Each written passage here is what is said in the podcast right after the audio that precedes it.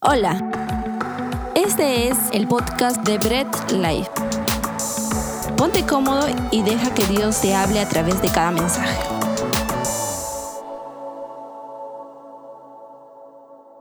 Bien, ¿qué tal familia? Toma tu lugar, evita distracciones, vamos a empezar a compartir la palabra de Dios, así que, ¿qué te parece? Si aún no lo has hecho todavía, puedes compartir este enlace, puedes estar ahí diciendo, oye, vamos a entrar a la prédica y no te salgas, ya yo sé que ya pasó las alabanzas, ya pasó los anuncios, así que no aproveches en salirte, que llegó la parte más emocionante porque estamos en modo detective de hace casi seis semanas, eh, un poco más, con nuestra serie Buscando a Jesús, ¿ok? Eh, vamos a buscar estamos, si es la primera vez que ves un mensaje de esta serie, pues bienvenido.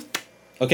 Bienvenido, estás en casa, somos familia. Eh, estamos felices de que puedas compartir con nosotros esta serie. Eh, lo que planificado en esto es buscar a Jesús en todo el Antiguo Testamento, sea en algún personaje, en alguna celebración. Lo hemos pasado eh, desde Adán hasta la semana pasada vimos Israel en el desierto. Y pues lo planificado en esta serie eran ocho mensajes, son ocho mensajes, pero estos ocho mensajes no son todos los personajes o todas las veces que Jesús podemos encontrarlo en el Antiguo Testamento. Este es el sexto mensaje y lo que queremos lograr con esta serie Buscando a Jesús es tu interés de poder buscar a Jesús. Ahora cuando leas el Antiguo Testamento decir, oye, esto es símbolo de Jesús, esto es lo que, lo que quería ver de Jesús. Jesús lo cumplió en el Nuevo Testamento. Ese es el, el motivo. Así que esperamos que esto, esta, serie sea, esta serie de mensajes sean edificadores y que sean ahí picándote ese bichito para que tú puedas eh, buscar a Jesús durante todo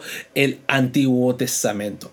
Ahora, el personaje de hoy, donde vamos a buscar a Jesús, eh, vivía en una época del pueblo de Israel, era gobernada por jueces, ¿ok? Eh, tenían jueces los del pueblo de Israel y estos jueces lo que hacían eran librarlos de la opresión de algún enemigo, eh, librarlos de la opresión de repente de alguna guerra, librarlos de alguna batalla, ¿no? Eso era la función de los jueces. Ahora, cada juez que podemos ver Hoy vamos a ver solamente uno y es el único juez que vamos a ver, pero cada juez, y este es para que tú lo busques, tenía la intención de librar al pueblo de Israel. ¿Ok? Y este tiene que, cada juez tiene mucha analogía con Jesús porque Jesús también eh, tiene que ver con librar al todo el mundo de la esclavitud, del pecado, de la muerte eterna. Entonces cada juez tiene esa analogía, esa analogía con Jesús. El juez libraba al pueblo de Israel y tiene una analogía con el plan de redención de Cristo en el mundo. Ahora, eh, podemos decir también que eh, durante toda la época del pueblo de Israel siempre ha buscado un redentor siempre ha buscado a alguien que los libere. El pueblo de Israel, a pesar de ser el pueblo elegido de Dios, siempre buscaba eh, contradecir a Dios y siempre llegaba a una parte de opresión, a una parte donde eh, eran esclavos, tenían eh, de repente muchos enemigos, los conquistaban. Siempre ha buscado y siempre ha buscado una libertad pero la libertad que daba cada persona, cada personaje, cada juez, cada rey, era una libertad pasajera porque siempre volvían a lo mismo. Muy diferente a lo que Jesús hizo con nosotros, que eh, fue una libertad completa. El pueblo de Israel hubiera querido de repente, es más, en cada rey, en cada juez, ellos habrán esperado, oye, ahora sí, ahora sí somos el, pueblo libre y todo, pero volvían, volvían a, a, lo mismo y volvían a ser oprimidos. Sin embargo, en Jesús se logró una libertad completa. Ahora, quiero resaltar esto, que cada opresión que tenía el pueblo de Israel, no eran los de Israel, ah, los pobrecitos, decir, ay, qué pena el pueblito de Dios, que mira, mira, mira, qué pena. No, no, no, no, no, no. El pueblo de Israel se mantenía en opresión por su propio pecado, su propia desobediencia, sus propios malos deseos y mala voluntad en contra de los planes de Dios, hacía que el pueblo de Israel caiga en opresión. Y es más, Dios mismo les daba la opresión. Dios mismo decía, los oprimía, mandaba a, a los a, pueblos enemigos. ¿Por qué? Porque Dios no soporta el pecado. Sin embargo, también durante todo esa opresión vemos que Dios mantenía su gracia, era quien les proveía una redención para el pueblo de Israel. Y podemos ver la gracia de Dios durante todo el Antiguo Testamento. Entonces quisiera que rápidamente vayamos al libro de jueces, capítulo 13, versículo del 1 al 14, y luego vamos a leer al último, vamos a saltarnos al 24 y 25. Así que si no tienes tu Biblia, pues va a aparecer en pantalla los textos bíblicos. Así que empezamos a leerlo, dice, una vez más los israelitas hicieron lo que ofende al Señor. Por eso Él los entregó en manos de los filisteos durante 40 años cierto hombre de Sora, llamado Manoa, de la tribu de Dan, tenía una esposa que no le había dado hijos porque era estéril. Pero el ángel del Señor se le apareció a ella y le dijo, eres estéril y no tienes hijos, pero vas a concebir y tendrás un hijo. Cuídate de no beber vino, ni ninguna otra bebida fuerte, ni tampoco comas nada impuro, porque concebirás y darás a luz un hijo. No pasará la navaja sobre su cabeza, porque el niño va a ser nazareo, consagrado a Dios desde antes de nacer. Él comenzará a librar a Israel del poder de los filisteos. La mujer a donde fue a donde estaba su esposo y le dijo, un hombre de Dios vino a donde yo estaba. Por su aspecto imponente, parecía un ángel de Dios. Ni yo le pregunté de dónde venía, ni él me dijo cómo se llamaba. Pero me dijo, concebirás y darás a luz un hijo.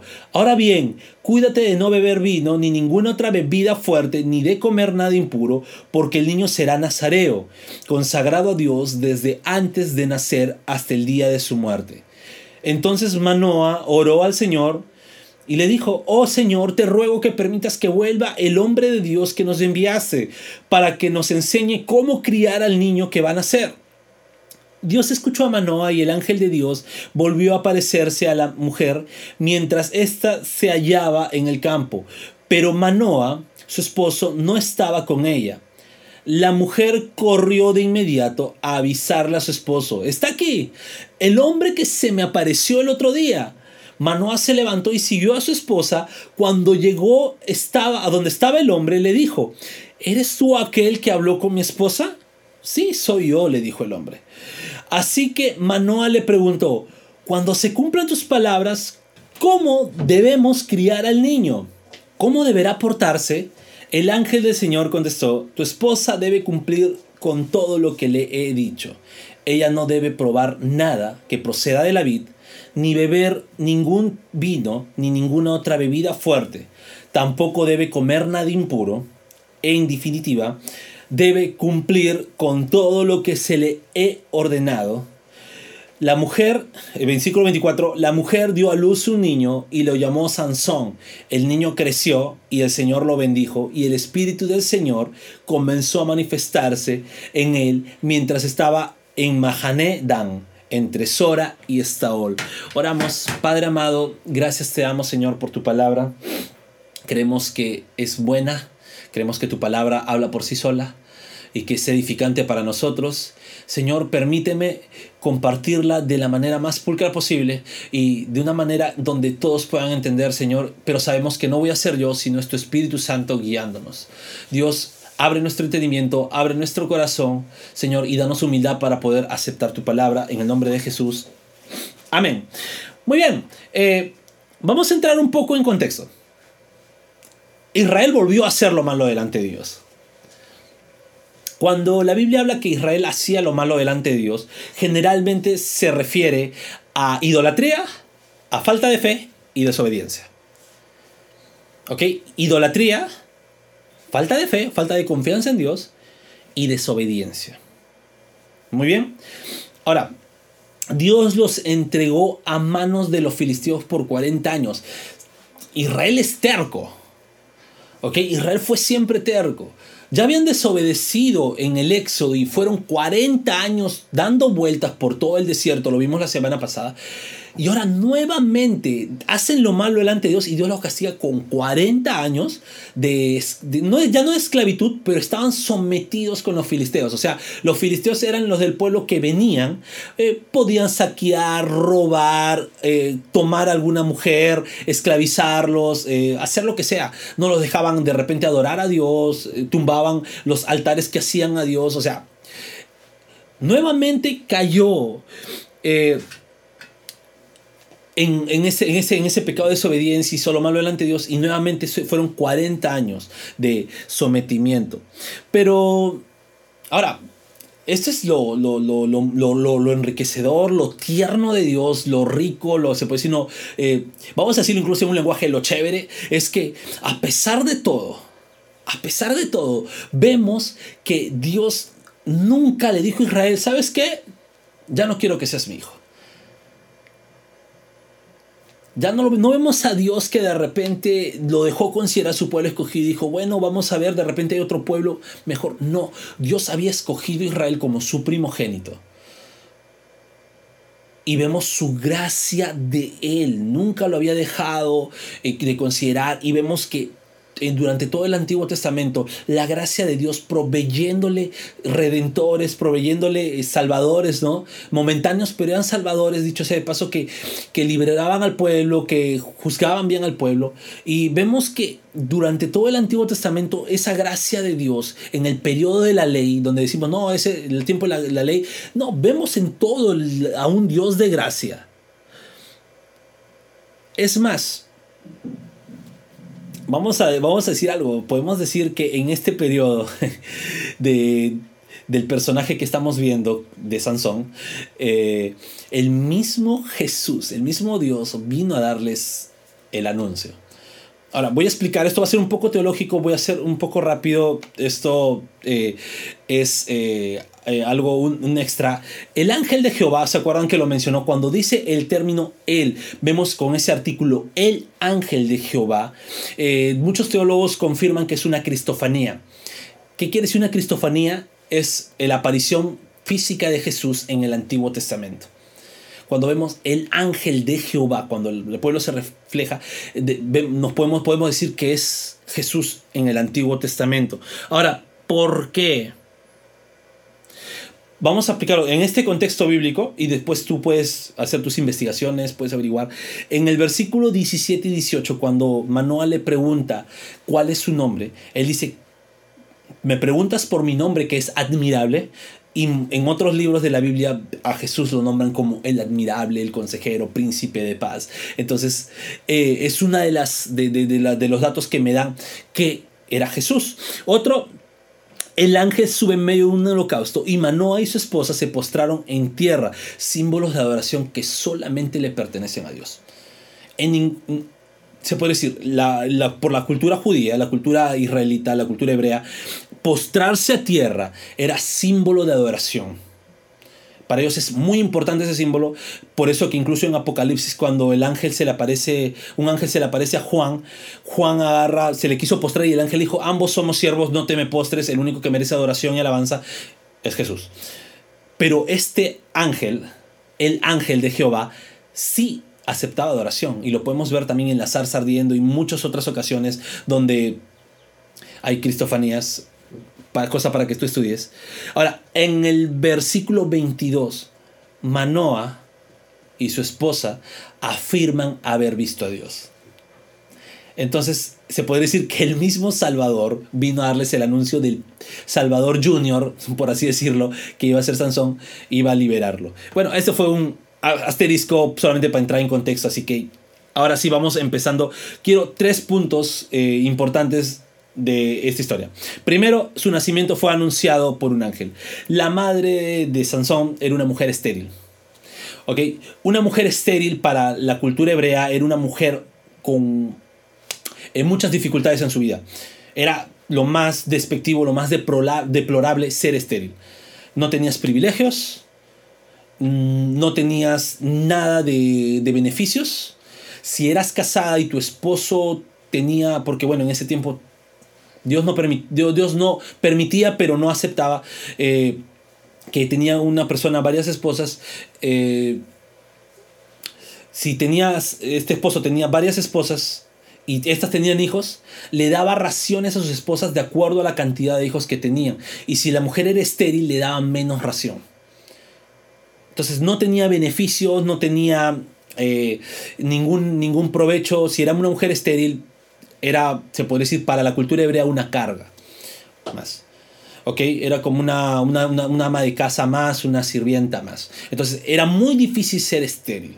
Sin embargo, recibe lo recibe este anuncio del ángel. La atención que ya no tenía ahora la iba a tener. Su esposo Manoa veo que la amaba porque corría, se interesaba que su mujer tuviera un hijo. Ahora, eh, si de repente no haciendo un paréntesis en este punto dices, oye, pero ¿por qué la Biblia permitía tener eso? No, no, no, era algo que Dios permitió, pero para mostrarles el verdadero camino y la mujer eh, y tanto los matrimonios monógamos tienen una reivindicación completa en Jesús. Así que nadie puede decir, no, pero la Biblia habla de poligamia y todo eso. No, no, no, no. Era es parte de la historia, pero tiene una reivindicación en Cristo. Así que cerramos asterisco, cerramos paréntesis, el nacimiento de Jesús también fue anunciado por un ángel. ¿ok? María no era una mujer no estéril, era una mujer que podía tener hijos, pero era una mujer virgen, aún no casada. María no tenía el riesgo de ser marginada, tenía el riesgo de ser apedreada y matada, asesinada. Matada. Eh, tenía el riesgo de ser asesinada.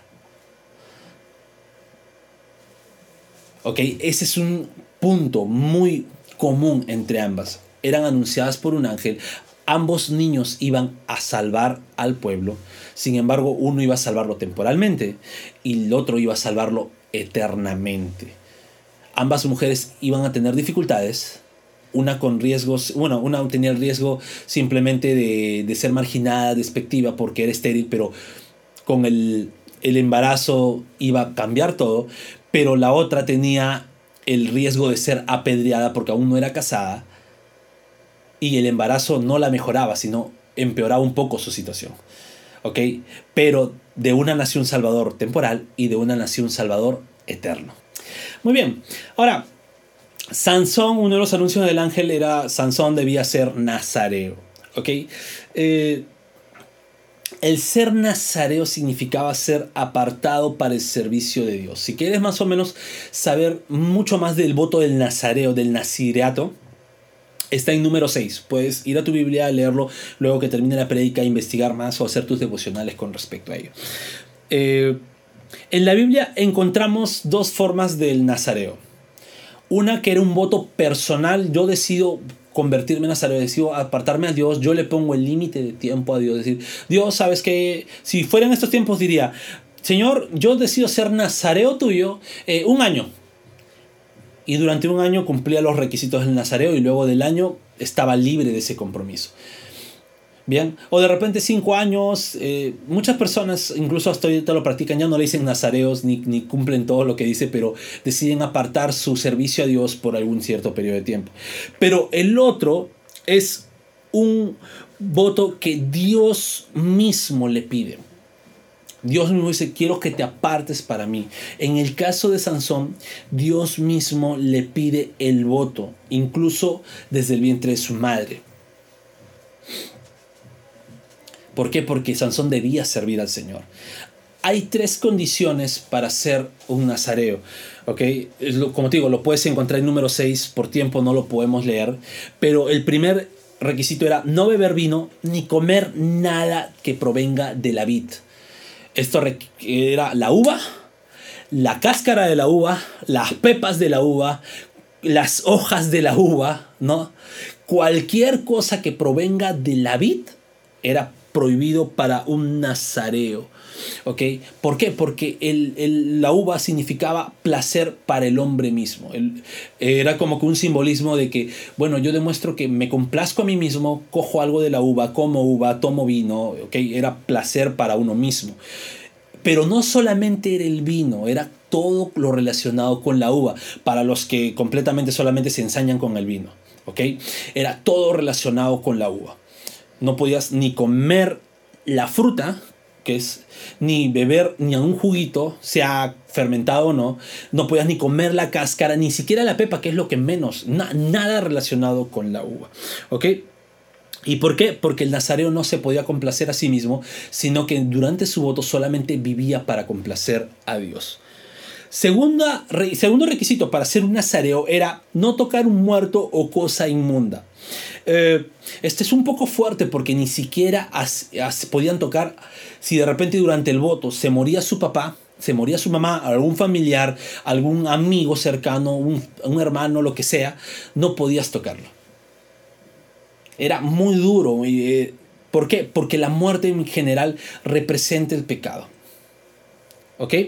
No es que un muerto sea pecado, ni que un muerto muere en pecado, sino que la muerte representa el pecado. La Biblia dice que nosotros antes estábamos muertas, muertos en nuestras propias eh, concupiscencias, pero Dios fue el que nos dio un nuevo nacimiento, una nueva vida. De la misma forma, eh, el muerto representaba pecado y no el pueblo de Israel, los que hacían el voto de Nazareato, no podían tocar una cosa inmunda, ¿ok? Porque esto los llevaba a recordar cuál es el plan original de Dios, que era una vida eterna y no una muerte, no llegar a un hombre a, morir. Entonces todo esto nos lleva a Dios, nos lleva a mirar siempre a Él. Por eso el voto del Nazareo, el segundo punto era, no podía tocar cuerpo de algún muerto. Y el tercer punto, no cortarse el cabello. Ahora, esto puede ser de repente extraño, porque ¿qué tendría que ver el cabello con el voto de santidad? Pues era el testimonio visible. De repente, yo, eh, imaginemos, ¿no? yo voy a hacer el voto de, Nazareo y yo puedo de repente, dentro de mi cuarto, sin que nadie me ve, eh, comer uva, tomar vino. Puedo de repente, mientras nadie me ve, volteo un costado, tocar eh, un perro muerto. ¿No? Puede ser. Pero mi cabello era visible y daba, decía, ah, esta persona está haciendo su voto de Nazareo, se está apartando para Dios. ¿Ok? Era un testimonio visible. Eh, de repente, como digo nuevamente, digo, el testimonio de, no, tomar fruto de la vid y de no tocar muerto es algo personal, interno, pero mi testimonio público era mi cabello. Entonces, ese era el voto de eh, Nazareo. Ahora, Sansón, pese a lo que Dios le había demandado, no fue obediente al voto él quebrantó los requisitos del nazireato a cada momento, ¿no? En las fiestas bebía vino. Sansón hacía sus banquetes, hacía sus fiestas y él bebía vino y estaba completamente eh, entregado a ellos. ¿Ok? Sansón tocó al león muerto. O sea, ¿se acuerdan? Mató a un león y luego volvió a pasar por ahí. Y lo peor, hizo algo que de repente, o si lo pensamos ahorita es un poco asqueroso, vio un panal, dentro del cuerpo muerto, imagino ya descompuesto, vio un panal de, de, abejas que había miel y Sansón cogió de la miel y se fue comiendo en el camino. Es un poco asqueroso de repente para estos tiempos, pero tocó el cuerpo muerto y incluso lo comió. Y Sansón sabía que él tenía el voto de Nazariato. ¿Ok?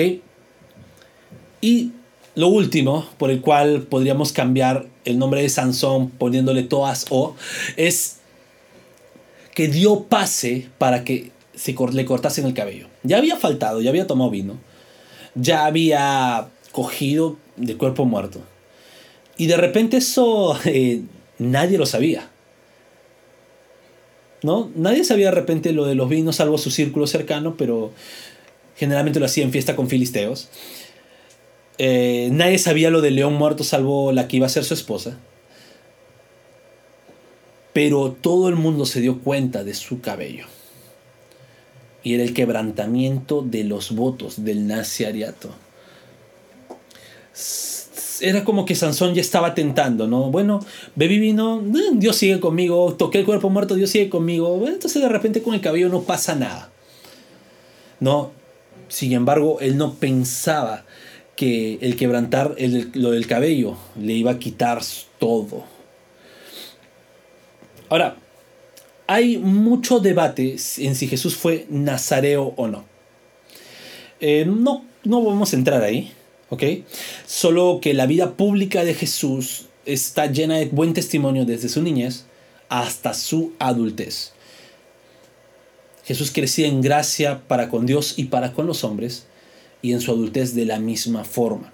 Jesús obedeció, a diferencia de Sansón, toda la ley. Es más, cumplió en sí mismo la ley.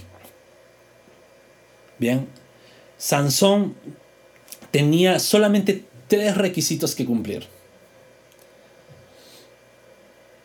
Tres requisitos. No comer o tomar nada del fruto de la vid. No tocar cuerpo muerto. Y no cortarse el cabello. Jesús hizo el cumplimiento total de toda la ley en sí mismo. Bien, y un tercer punto es que Sansón comenzaría a librar al pueblo. ¿Se acuerdan de Sansón? Ok, todo el mundo ha visto películas, ahora hay documentales, series, ves en Netflix eh, la Biblia, The Bible, y tienes la historia de Sansón, ahí sale un hombre fornido con super fuerza, que en diversas oportunidades enfrentaba a los filisteos y los derrotaba. Tenía todo para librar al pueblo de la cautividad de los filisteos. Ahora, su fuerza no provenía de Sansón. No es que Sansón sea fuerza, y menos, por favor, quítense la idea, no venía de su cabello. ¿Ok? Muchos piensan, incluso vemos episodios de Chespirito, donde hay Sansón y está con su cabello largo y esa era su fuerza bruta y era una peluca, ¿no? Cuando se ponía la... No, no viene del cabello de Sansón. Su fuerza era el pacto que Dios había hecho con él y era a través del Espíritu de Dios que estaba con Sansón que le daba esa fuerza, ese poder a Sansón para que pueda actuar con esa rudeza, esa fuerza y pudiera... Porque su plan, acuérdense, de Sansón era liberar al pueblo. ¿Ok? Eh, Puede parecer que en la Biblia dijera que, que la fuerza venía de cabello, pero no. ¿okay? Eh, todo nazareo llevaba el cabello largo. Todo, absolutamente todo nazareo llevaba un cabello largo. Sansón no era el único. Y pues no todos los nazareos, la Biblia nos dice que tenían una gran fuerza para poder eh, llevar a cabo lo de Sansón. Igualito que Sansón. No todos los, los, los, los ¿cómo se llama? Los, los, la Biblia nos dice que todos los nazareos podían tener esa fuerza descomunal o tenían esa fuerza descomunal. Eh, como Sansón, era con Sansón que Dios quería manifestarse de esa forma y no por su cabello. Cuando Sansón le escribe a, a, Dalila, ya puedes verlo en los capítulos posteriores de jueces, le escribe a Dalila que su fuerza era, bueno, solamente le tenían que cortar el cabello, pero le explica que era por el voto de Nazareo que había tenido incluso desde nacimiento. Le dijo, desde antes que nazca, le dijeron que no me pasara. ¿Por qué? Porque el símbolo del Nazareo era el cabello largo. Pero no era que su fuerza estaba ahí.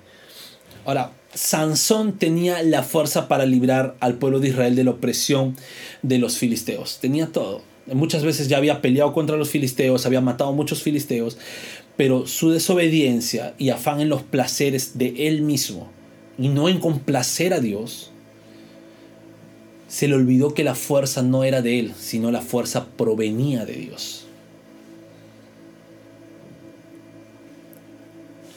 Mira, Jesús fue todo lo contrario. Es más, Jesús no fue lo que el pueblo esperaba.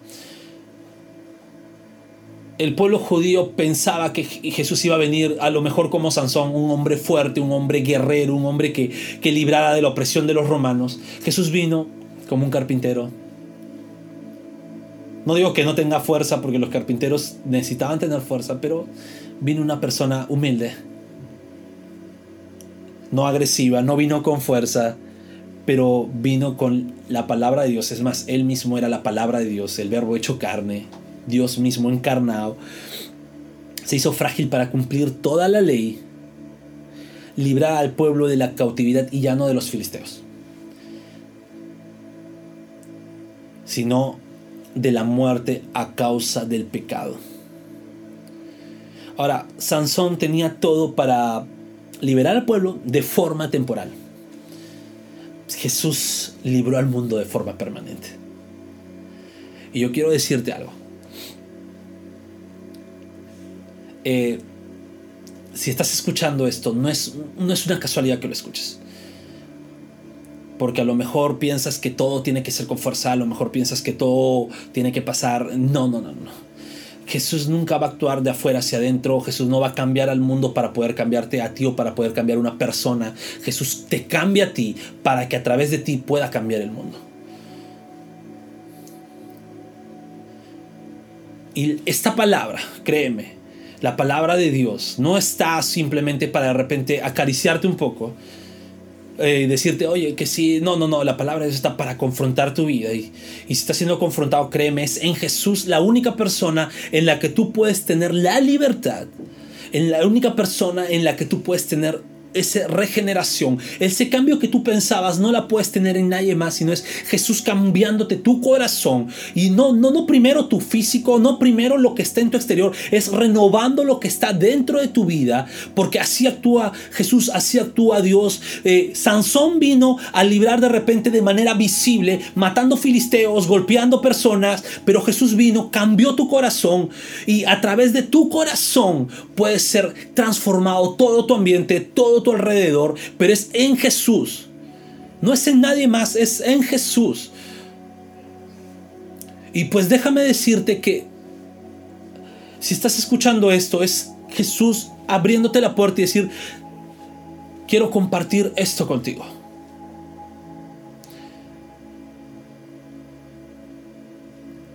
Y solamente las ovejas que escuchan su voz van con Él.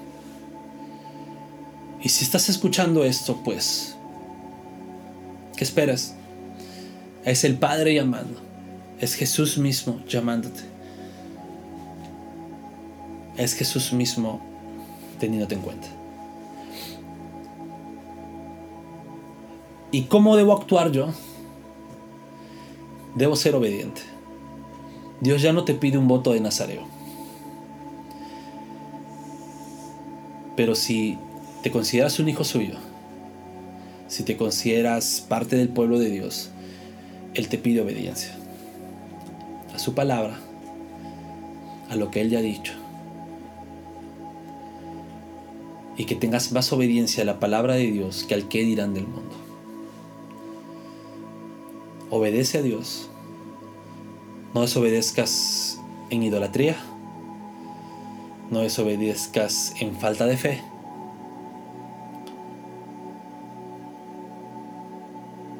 La idolatría muchas veces solamente la relacionamos a los ídolos, pero la idolatría la podemos llevar nosotros a amarnos a nosotros mismos más que a Dios. La idolatría la llamamos nosotros mismos al amar nuestros placeres antes que a Dios.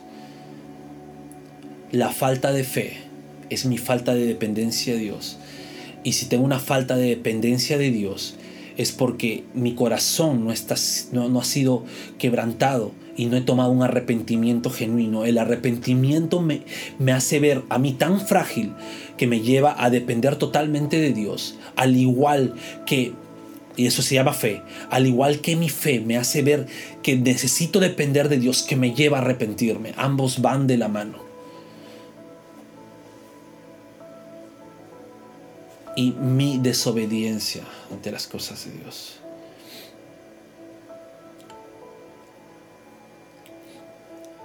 Si es primera vez que escuchas esto, pues déjame decirte que cada vez que escuchas la palabra de Dios, siempre es Jesús abriendo las puertas de su reino y Él mismo aceptando personas. No hay una decisión ni, ni que tú le invites a Él, sino es Él haciéndote la invitación a ti. Y en ti está, es decir, seguir con tu vida normal porque no escuchaste la voz del buen pastor. O escuchar la voz del buen pastor y entrar a su reino. Oramos. Padre, gracias por tu palabra. Señor, gracias que sabemos que tú no actúas con fuerza, sino con tu Santo Espíritu. Y tú nos liberas no por fuerza ni por, ni por opresión, sino tú nos liberas con tu Espíritu Santo en nuestras vidas, haciéndonos nacer de nuevo. Te damos la gloria y que tu palabra sea sellada en el nombre de Jesús. Amén. Dios te bendiga. Si fue la primera vez que escuchaste este mensaje, pues qué chévere. Síguenos en nuestras redes sociales, síguenos en todo. Si tienes alguna petición de oración, por inbox. Eh, si tienes eh, que conversar con alguien, pues escríbenos. Es muy grato tenerte. Es muy grato que podamos estar conectados a través de este medio.